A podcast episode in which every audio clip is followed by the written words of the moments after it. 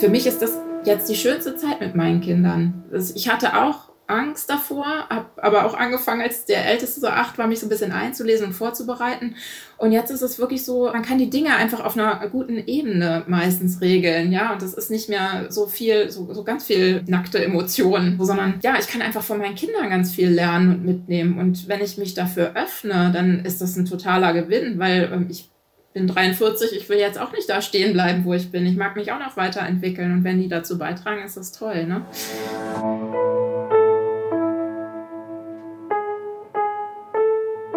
Eltern ohne Filter.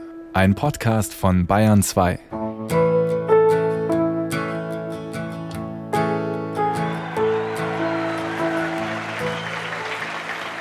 Hey, ihr Heldinnen und Helden. Wir applaudieren euch jetzt mal. Wurdet ihr eigentlich schon so richtig gefeiert für alles, was ihr dieses Jahr hier so leistet, ihr Eltern? Wahnsinn. Und ich finde, da könnt ihr jetzt sagen, was ihr wollt, wir machen das alle richtig gut. Und nicht nur wir, auch unsere Kinder kriegen hier Applaus. Die Kleinen und die Großen. Und heute geht's bei uns um diese Großen und um die Pubertät. Ich bin Schlien und ich habe zwei von diesen Großen. Meine Tochter mit zwölf Jahren und meinen Sohn mit 14. Und weil wir gerade so richtig schön im Fire Spirit sind, bleiben wir doch auch gleich dabei. Denn ich möchte mit euch diese Pubertät gerne feiern. Ihr habt gerade schon Inke gehört, Inke Hummel. Sie ist studierte Pädagogin und Buchautorin und sie berät Familien dabei, beziehungsstark und bindungsorientiert mit ihren Kindern zu leben.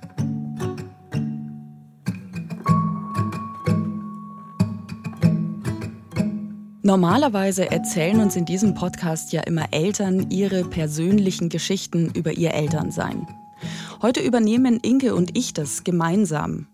Wir erzählen euch aus unserem Familienalltag und wie man so reinrutscht in diese Pubertät. Und Inke gibt uns ein paar wertvolle Tipps aus ihrer Beratung dazu. Aber stopp! Bevor wir jetzt hier ins Gespräch eingestiegen sind, haben wir mit unseren Kindern gesprochen und haben gefragt, ob und was wir hier überhaupt von ihnen erzählen dürfen. Inkes Kinder, der Sohn mit elf, die Tochter mit 14 und der Älteste mit 16 Jahren, haben ihr Einverständnis gegeben. Und meine beiden, mit leichten Einschränkungen, auch. Es hören nämlich auch die Eltern von Freunden zu. Und das soll ja hier nicht peinlich werden. Ich sitze wegen der Akustik zwischen Wäschestapeln in meinem Schlafzimmer in München und Inke ist in Bonn. Wir sehen uns über Skype. Ich sitze hier im Teenie-Zimmer und der hat seine wunderbare Ordnung. Alles, was ihm wichtig ist, ist wie so ein Schrein im Schrank. Der Rest vom Zimmer ist halt explodiert. Und das ist so, für mich auch so ein, so ein Lernweg gewesen. Ich bin mir sicher, der wird kein Messi als Erwachsener, ja, sondern das ist halt jetzt seine Ordnung und für ihn funktioniert das so. Er hat seine Klamotten, die er da jeden Tag braucht und schmeißt sie hin und nimmt sie weg und da so loslassen. Es muss nicht jeden Tag aufgeräumt werden, jetzt sollen die dafür selber zuständig sein. Das ist so das erste Loslassen eigentlich. Um dieses Loslassen wird es hier heute auch noch gehen. Aber jetzt im Moment hocken wir ja erstmal alle ganz arg aufeinander mit unseren Familien im jetzt schon wieder verlängerten und etwas verschärfteren zweiten Lockdown Light. An Loslassen ist hier gerade wenig zu denken. Aber Konflikte tun sich natürlich auf. Seit ein paar Wochen ist bei uns irgendwie der Wurm drin und es geht mir gehörig auf die Nerven. Also wichtig finde ich zum einen, dass man sich informiert, was, was Pubertät wirklich so ausmacht, damit man nicht anfängt, Dinge persönlich zu nehmen. Das ist auch ganz oft ein Thema in den Beratungen, ne, dass ähm, Teenager eben sich verschlossen zeigen oder äh, so einen äh, harschen Tonfall haben oder total überreagieren und Eltern dann gerne zumachen oder so eine Mauer hochziehen und irgendwie sagen, ja, wenn du so mit mir umgehst, habe ich da keine Lust zu. Erwischt. Ja, so was habe ich auch schon gesagt. Sätze wie, pff, wenn du mich nicht mit Respekt behandelst, dann kannst du das von mir auch nicht erwarten. Was für ein, sorry, Bullshit. Von einer 38-jährigen Frau an einen 14-jährigen Jungen. Ich lang mir ja selbst ans Hirn. Aber es ist anstrengend. Hier werden zurzeit Abmachungen nicht eingehalten. Ständig muss ich bitten und erinnern und dann noch diese frechen Antworten oft. Und das ist, glaube ich, so das Wichtigste zu wissen, dass sie das in ganz vielen Fällen nicht bewusst machen, sondern dass das alles Gründe hat, die eben in dieser hormonellen Geschichte zu finden sind, ne, was da alles passiert.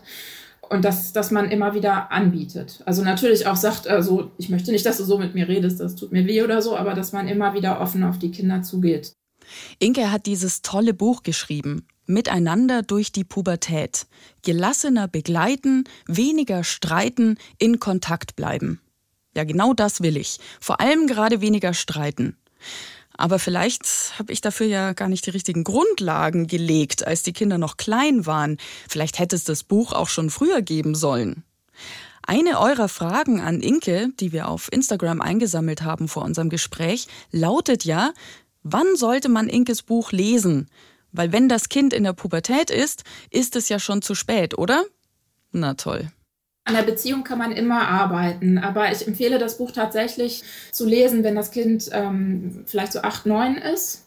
Man kann es auch gut vorher lesen. Ich habe auch Leser, die haben es mit Vorschulkindern gelesen und haben gesagt, eigentlich kann ich für die jetzige Autonomiephase auch schon viel mitnehmen weil das Buch so ein bisschen zweigeteilt ist. Also am Anfang sind wirklich diese Grundlagen. Ne? Was kann ich schon alles äh, grundlegend machen in der, in der Kindheit und wie kann ich, muss ich das dann so ein bisschen verändern im Jugendalter? Und der zweite Teil sind so diese klassischen Situationen. Wie gehe ich damit um, wenn mein Kind zu viel trinkt oder einen Freund hat, den ich nicht leiden kann, den ersten Liebeskummer hat, ähm, keinen Bock mehr auf Schule und so.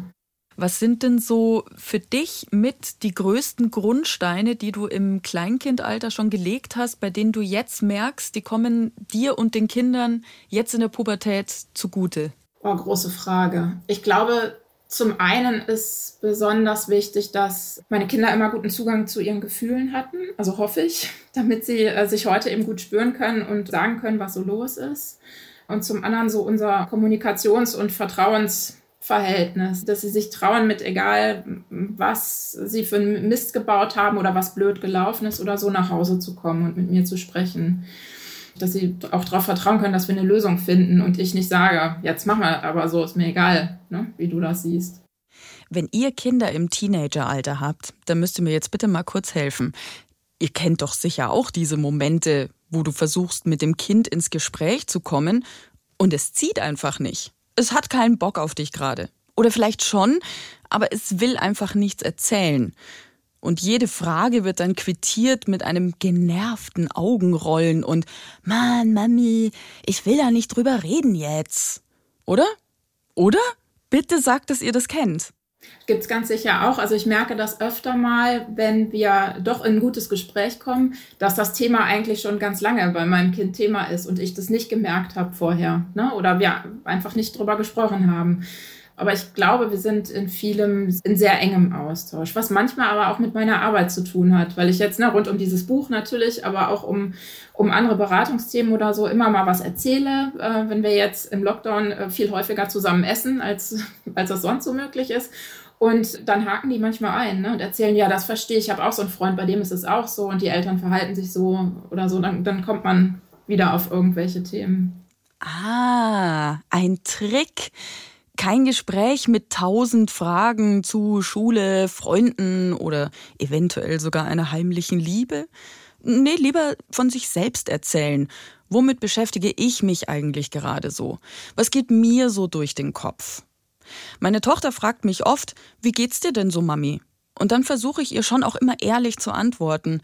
Du, ich bin heute ein bisschen müde, ich habe schlecht geschlafen. Kennst du das, wenn du dich so hin und her wälzt, weil dir irgendwie einfach so viel durch den Kopf geht? Und schon haben wir ein gemeinsames Gesprächsthema. Und das andere sind, glaube ich, die Gelegenheiten. Also, dass man darauf achtet, in den Kinderjahren schon möglichst viele Rituale zu finden, wo man miteinander Zeit verbringt. Und, und wenn es nur immer einmal die Woche das Abholen vom Fußballplatz oder irgendwas ist, was eigentlich gar nicht mehr nötig wäre, aber wo man so eins zu eins Zeit hat und ins Sprechen kommen kann.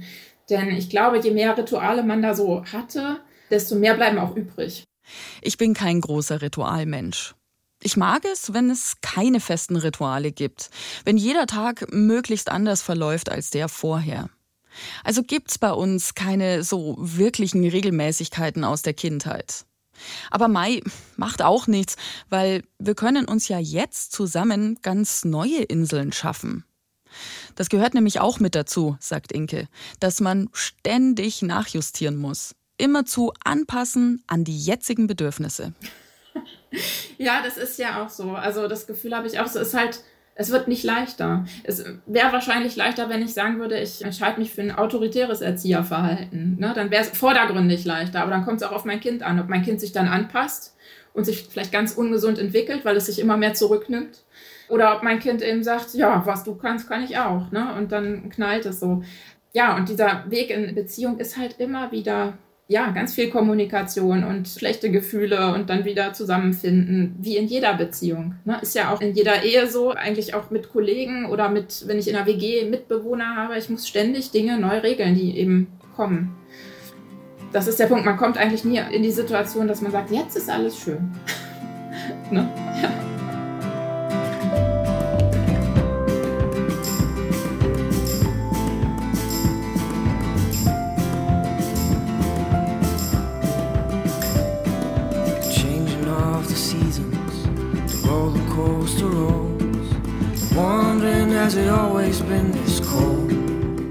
Jeder von uns muss hier in seiner Beziehung seinen Platz finden. Und jeder ist gleich wichtig mit seinen Bedürfnissen. Der Teenager ebenso wie der Erwachsene. Genau, wenn er einfach bei mir so groß werden darf in guter Beziehung, dann darf er auch er selber werden. Und dann ist es manchmal eine Person, die ich mir nicht aussuchen würde, vielleicht als Freund oder so. Ne? Das kann natürlich dazugehören. Oder als Mitbewohner. Vielleicht müssen wir uns manchmal auch als sowas in der Art sehen, denken Inke und ich dann. Als irgendwie unfreiwillige Mitbewohner. In Sachen Haushalt zum Beispiel. Würde ich jetzt meinem Mitbewohner im Wohnheim sein Handy wegnehmen, weil er schon wieder vergessen hat, die Spülmaschine auszuräumen? Ähm, ich habe in vielen WGs gewohnt. Sowas kam bisher nie vor. Wir haben halt nach einem machbaren Plan gesucht für alle. Und klar, wenn es mal nicht geklappt hat, dann sind schon auch die Fetzen geflogen.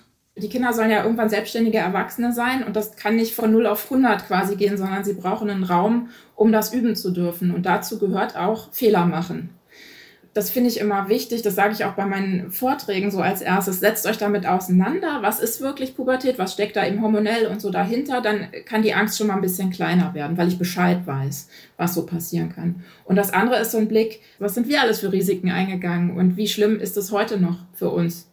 Das meiste hat überhaupt gar keine Bedeutung mehr heute. Ne? Und so ist es eben ganz oft, sondern man muss das dann aktiv angehen, wenn äh, zu viel gesoffen wurde oder mal was geklaut wurde oder ein Schuljahr in Sand gesetzt wird. Dann muss man eben damit umgehen. Aber es ist eigentlich aufs gesamte Leben gesehen nicht dramatisch. Gab es bei mir damals alles. Mit 15 habe ich Lippenstift geklaut. Betrunken war ich, glaube ich, auch etwa in dem Alter das erste Mal nach einer Plattenparty in der Jakobsklause in Schirmitz. Und in der neunten Klasse bin ich mit zehn Fünfern im Zeugnis ganz gezielt durchgerattert, weil ich wieder mit meinen alten Freundinnen in der Klasse sein wollte, die einen Jahrgang unter mir waren. Hat jetzt tatsächlich so im Nachhinein nie wirklich eine Rolle gespielt. Nichts davon. Damit kann man vielleicht die Angst so ein bisschen runterkochen. Und das andere ist, dass ich mein Kind natürlich gut vorbereiten sollte auf die Situation, weil es einfach klar andere Gefahren sind als im Kindergarten. Der Junge, der immer mit der Schaufel den anderen auf den Kopf haut, ne, habe ich natürlich jetzt irgendwie Kumpel, die sagen, ja, lass mal klauen gehen oder ne, probier doch, äh, weiß ich nicht, das mal oder dies mal. Ähm, da ist es wichtig, dass mein Kind einen guten Selbstwert hat, ein gutes Selbstwertgefühl, damit es nicht so empfänglich ist für diese Dinge und dass es gelernt hat, Nein zu sagen. Wenn mein Kind zu Hause Nein sagen darf, wenn ich irgendwie zu übergriffige Witze mache oder wenn äh, die Oma es umarmen will und das Kind möchte es nicht. Solche Dinge, wenn es da offen Nein sagen darf und man dann hinguckt, wie können wir das lösen, dann wird es auch wahrscheinlich besser Nein sagen können, wenn irgendjemand anders es anfasst, so wie es das nicht möchte ne? oder Vorschläge macht, wo die Alarmglocken selber im Kind losgehen. Ich finde ja immer, je mehr ich über ein Thema weiß, desto weniger Angst habe ich davor und desto weniger Berührungsängste plagen mich im Umgang damit. Also gehen wir doch mal rein in das Gehirn unserer jungen Leute. Schauen wir uns an, was da genau passiert während dieser Pubertät. Ich finde, zum ersten muss man dazu wissen, dass diese ganzen Entwicklungen bei jedem zu einem anderen Zeitpunkt und in verschiedener Reihenfolge und Stärke passieren. Also man kann nicht sagen, mit neun das, mit elf das, mit 13 das oder so, sondern es ist alles fürchterlich durcheinander, bei jedem anders. Und das macht es auch so schwer, das zu sehen, so ich weiß nicht, fängt es schon an bei meinem Kind oder nicht, das äh, kann man manchmal gar nicht so richtig festhalten. Und das macht es halt auch für die Kinder selber schwierig, ne? wenn irgendwas im Denken nicht mehr so klappt wie sonst immer und sie dauernd irgendwas verschusseln und andererseits sieht der Körper aber immer noch aus wie mit acht und, und bei den Freundinnen schon wie mit, ne, wie halb erwachsen und so. Das ist so das eine, dass es sehr unterschiedlich ist und in so komischen Etappen stattfindet. Dann finde ich total wichtig, dass eben im Hirn ganz viel passiert. Manche Wege, die man als Kind sehr genutzt hat und nicht mehr nutzt, die können quasi verloren gehen im Gehirn. Ähm, dass man der Fachmann war für bestimmte Dinge, ist dann auf einmal weg. Und andere Dinge, die man jetzt nutzt, wie, sich ganz doll einsetzen für, weiß ich nicht, was Politisches oder so, das kann halt dann auch wirklich eine große kognitive Fähigkeit werden in dem Bereich, weil es einfach viel angewendet wird. Also da passiert ganz viel im Gehirn und natürlich hormonell und da finde ich am spannendsten zwei Punkte. Das eine ist das Melatonin. Das beeinflusst, wie wir schlafen. Dass nämlich die Teenager erst später müde werden, aber immer noch morgens um acht oder in manchen Schulen auch um halb acht in der Schule sitzen müssen. Und das ist nichts, wo unsere Teenies jetzt aufbegehren wollen und sagen, ich will aber so lang wie du wach oder ne, bis spät in die Nacht, sondern die werden halt einfach vorher nicht müde und bräuchten einen Schulbeginn um zehn oder sowas. Da können sie halt nichts für.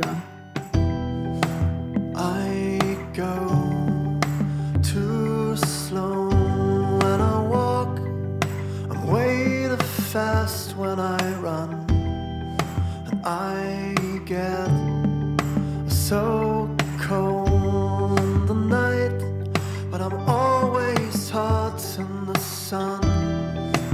Und das andere ist das Dopamin. Wir haben Dopaminrezeptoren im Gehirn und die verändern sich vom Jugendalter bis zum Erwachsenenalter.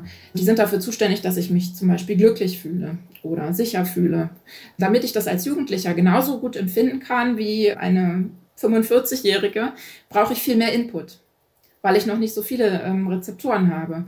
Das heißt, wenn wir das Gleiche machen wie eine Party feiern oder eine riskante Sportart, klettern gehen oder so, dann sucht so ein Jugendlicher mehr Risiko als wir das tun würden, damit er das gleiche gute Gefühl hat wie wir. Und das ist auch was, was man denen eigentlich nicht vorwerfen darf, ne? sondern das gehört zur Entwicklung dazu.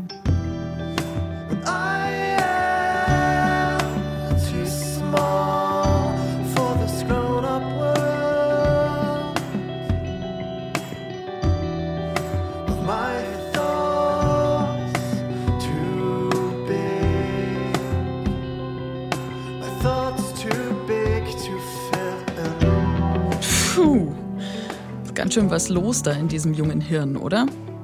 Erinnert euch mal kurz, was vielleicht noch nicht ganz so lang her ist wie eure eigene Pubertät, die Schwangerschaft.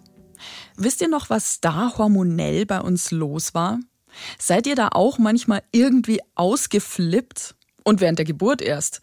Übrigens, äh, Papas, nee, nee, nicht wegdrehen jetzt. Ich meine euch schon auch mit. Auch die Papas haben ihre Hormonausschüttung während der Schwangerschaft. Kuvat-Syndrom nennt sich die. Und ihr wisst vielleicht noch, wie merkwürdig dieses Gefühl war, nicht zu wissen, wohin damit und was da jetzt alles auf euch einprasselt und zukommt. Gut, das mag jetzt nicht das perfekte Beispiel sein für das, was bei den Kids passiert, aber in beiden Fällen wirbelt es einfach ähnlich unheimlich viel durcheinander. Der letzte Punkt ist für mich immer dieses Persönliche, was da passieren muss. Ich muss ja mit mir selber zurechtkommen. Also was steckt wirklich für eine Person in mir drin? Ich reflektiere ja viel mehr als Jugendlicher. Ne? Und welchen Weg will ich gehen? Und äh, an welchen Eigenschaften will ich vielleicht arbeiten, die mir nicht so gut gefallen oder die mir Schwierigkeiten bereiten in der Gesellschaft? Das passiert auch noch alles. Diese ganze geistige Reifung zu mir hin wo frühere Generationen immer gern vom Generationenkonflikt gesprochen haben, weil der Teenie vielleicht andere Vorstellungen hat als die Eltern und das knallte dann. Und das ist halt aus meiner heutigen Sicht in bindungsorientiertem Elternsein einfach anders, dass man sieht, dass das Kind zu sich hin will, aber dass es nicht bedeutet, dass es von mir weg will, sondern es geht vielleicht deshalb manchmal von mir weg, aber es ist eben nicht böse. All the secrets we once traded, whispers in my ear. Over the years of fate, I've been broken, now I'm breaking. And I say clear, I will be here. Von mir weg. Das ist vielleicht auch nochmal so eine zusätzliche Angst, die man hat, wenn man getrennt erzieht, so wie wir.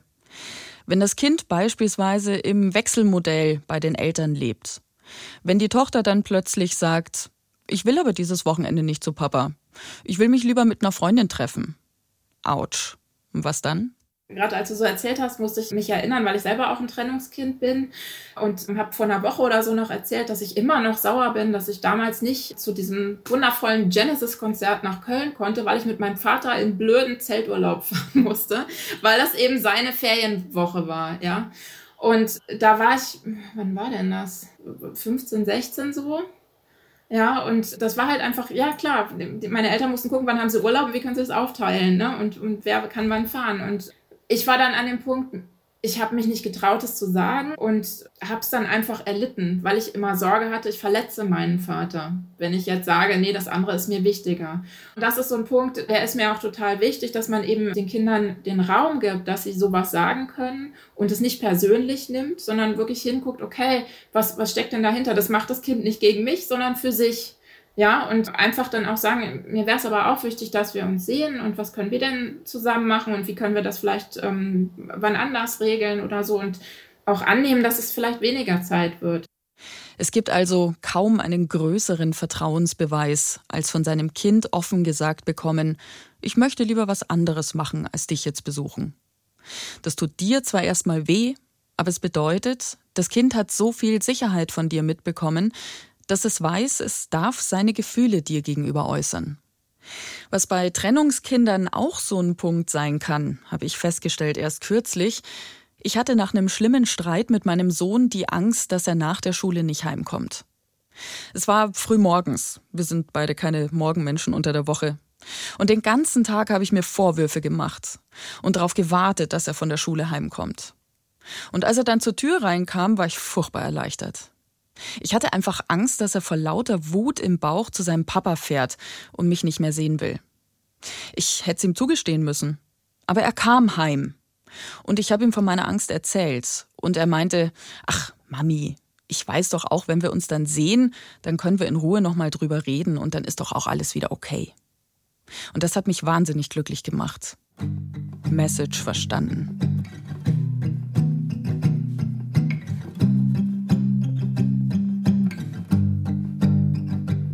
Ach so, worum es ging. Ach, Schule.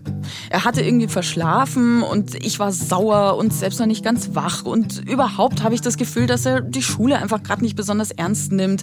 Aber er ist halt jetzt auch in der achten Klasse, in der Realschule und in zwei Jahren ist Abschlussklasse. Und er muss doch jetzt dann auch mal langsam.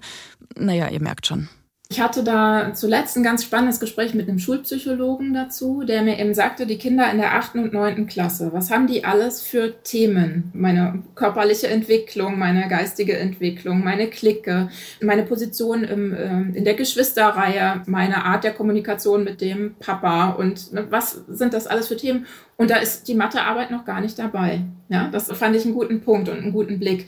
Und es geht allen Kindern so. Und mein Mann und ich haben selber mal unsere Zeugnisse rausgeholt aus der achten und neunten Klasse. Und wir haben wirklich gesagt, da hätte niemand gedacht, dass wir irgendwann mal einen Schulabschluss ordentlich hinlegen, ja, weil einfach andere Dinge wichtiger waren. Und wenn man ein Schuljahr wiederholt oder noch mal eine Schulform wechselt oder so, ist es auch einfach kein Beinbruch. Zum Umgehen mit dem Kind finde ich es wichtig, dass man so ein bisschen guckt, wo sind die Punkte, wo es gute Erlebnisse haben kann? Gibt es da was in der Schule, wo er einfach ja sich dann vermehrt hinhocken kann und da was machen kann, weil es ihm Spaß macht und weil er auch leicht gute Ergebnisse bekommt? Und das kann ihn so ein bisschen mitziehen und ist es dann vielleicht einfach, was hinten runterfällt. Das kann man ja tolerieren.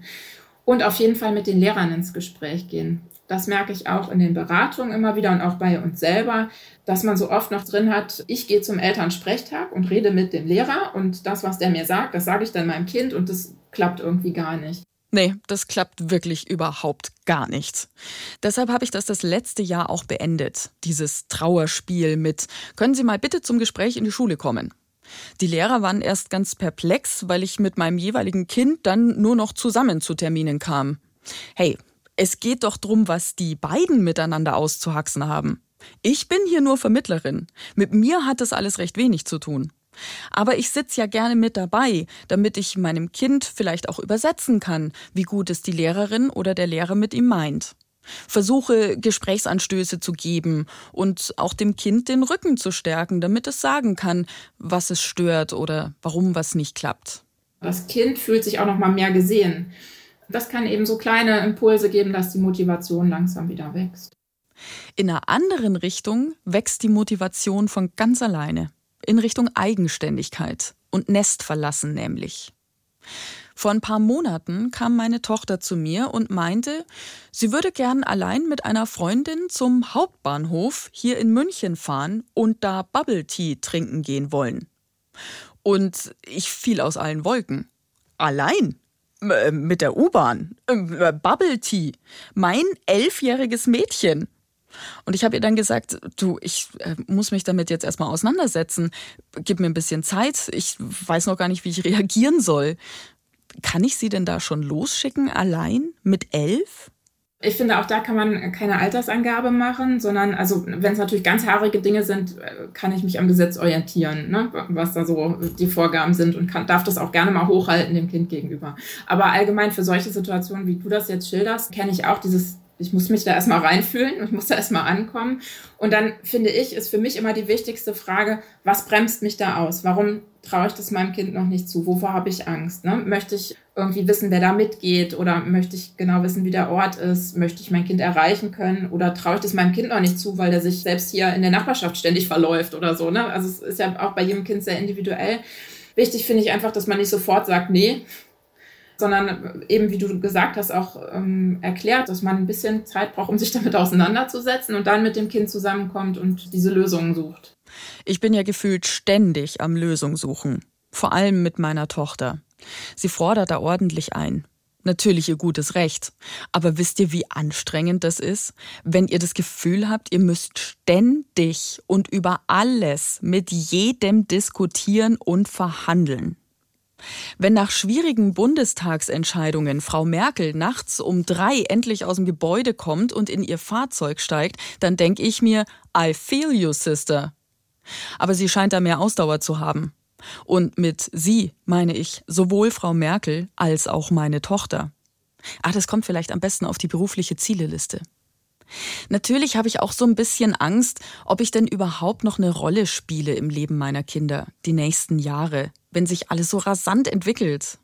Fand ich bei meiner Vorarbeit fürs Buch ganz spannend, so verschiedene Studien zu lesen, wie wichtig Eltern tatsächlich doch noch sind, auch wenn das gar nicht so wirkt. Allein durch ihr Vorbild. Äh, wie führe ich meine Beziehung? Wie spreche ich über andere Menschen? Wie gehe ich selber mit Alkohol und mit Medien um? Wie gut kann ich Nein sagen oder lasse ich mich von meinem Chef total verschleißen? Und ne, alles solche Dinge, äh, die wirken schon sehr auf unsere Kinder. Und ich merke das bei unserem Ältesten öfter mal, weil der jetzt manchmal so auch in die Metakommunikation darüber geht und sagt, ja, aber du machst es doch auch so. Ne? Und weil ich dann erstmal so, hm, ja, stimmt. Ne? Auf dieser Ebene hat man auf jeden Fall noch einen großen Einfluss. Das schon. Und das andere ist eben, man muss loslassen, dass die Kinder am Ende einer Diskussion die eigene Meinung übernehmen. Ne? Natürlich darf ich mich immer noch einbringen und sicher werden meine Argumente auch irgendwie was machen, auch wenn mein Kind erstmal sagt, was für ein Quatsch. Ich sehe das halt nicht so wie du, Mami. Damit musst du halt auch leben, hat meine Tochter vor ein paar Tagen fast sauer zu mir gesagt nachdem ich ihr einen sehr wichtigen feministischen Punkt erklären wollte, warum nämlich hilflose Frauen so einen Niedlichkeitsfaktor haben und man sich so nicht präsentieren muss, um gesehen und ernst genommen zu werden. Ach, es ging um Animes, diese japanischen Comicfiguren mit den großen Augen und den X-Beinchen. Ich hab's übertrieben, aber Vielleicht hat sie es ja doch gehört, was ich ihr sagen wollte. Genau. Und ich glaube, da ist einfach das, das alles wichtig, was bei uns gar nicht pädagogisch im Kopf passiert. Ne? Was wir nicht aus der, aus der Pädagogik heraus machen, sondern so, wie wir sind. Das wirkt sich natürlich auf die Kinder aus.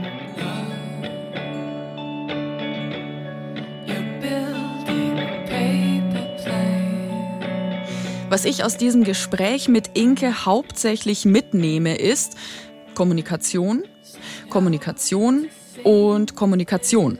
Und zwar auf Augenhöhe. Das fällt mir nicht mal mehr besonders schwer, weil meine Kinder sind oder sind fast schon so groß wie ich.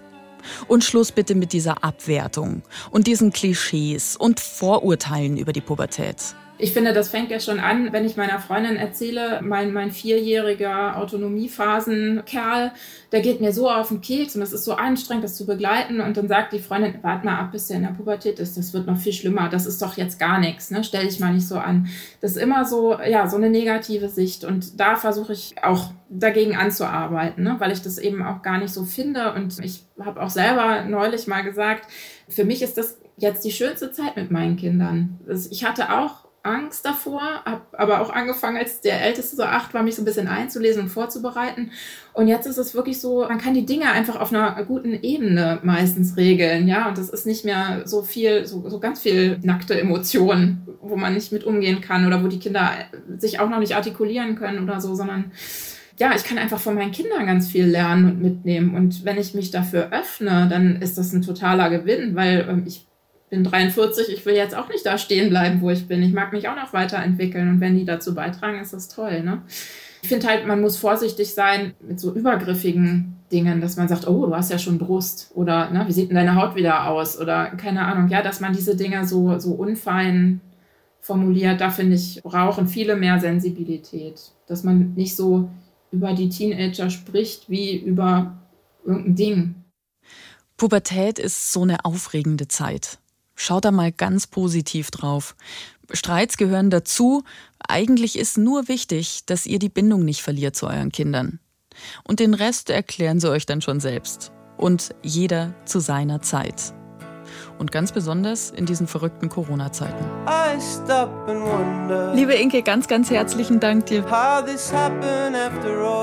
Sehr gerne. Das war sehr schön. so what should we do? Do you think we can end this contest? Take each other's hands and get back to the surface. Then let's quit this contest and get back to the surface. Eltern ohne Filter ist ein Podcast von Bayern 2. Die Redaktion hatte Sibylle Giel und produziert hat Bernd Schreiner. Jetzt ist unsere sechste Staffel auch schon wieder vorbei und wir machen eine ganz kleine Pause. Im Dezember, am 11. Dezember, geht's hier wieder weiter. Mit Katrin, Ruslan und mit mir. Abonniert uns, dann verpasst ihr nicht den Start der siebten Staffel. Und keine Sorge, die Themen gehen uns nicht aus. Ihr findet uns natürlich immer bei Instagram, wo wir nächste Woche mit euch über das Thema Wochenbett sprechen und auch eine mutige Mama zu Gast haben, die über ihre Wochenbettdepression spricht. Folgt unserem Eltern ohne Filterkanal bei Instagram. Und hey, an meine Kinder. Ich liebe euch und ihr seid die Größten. Und ihr macht das alles ganz, ganz großartig. Mit dem Lockdown und mit eurer Entwicklung. Eure Mami. Und eure Schlien.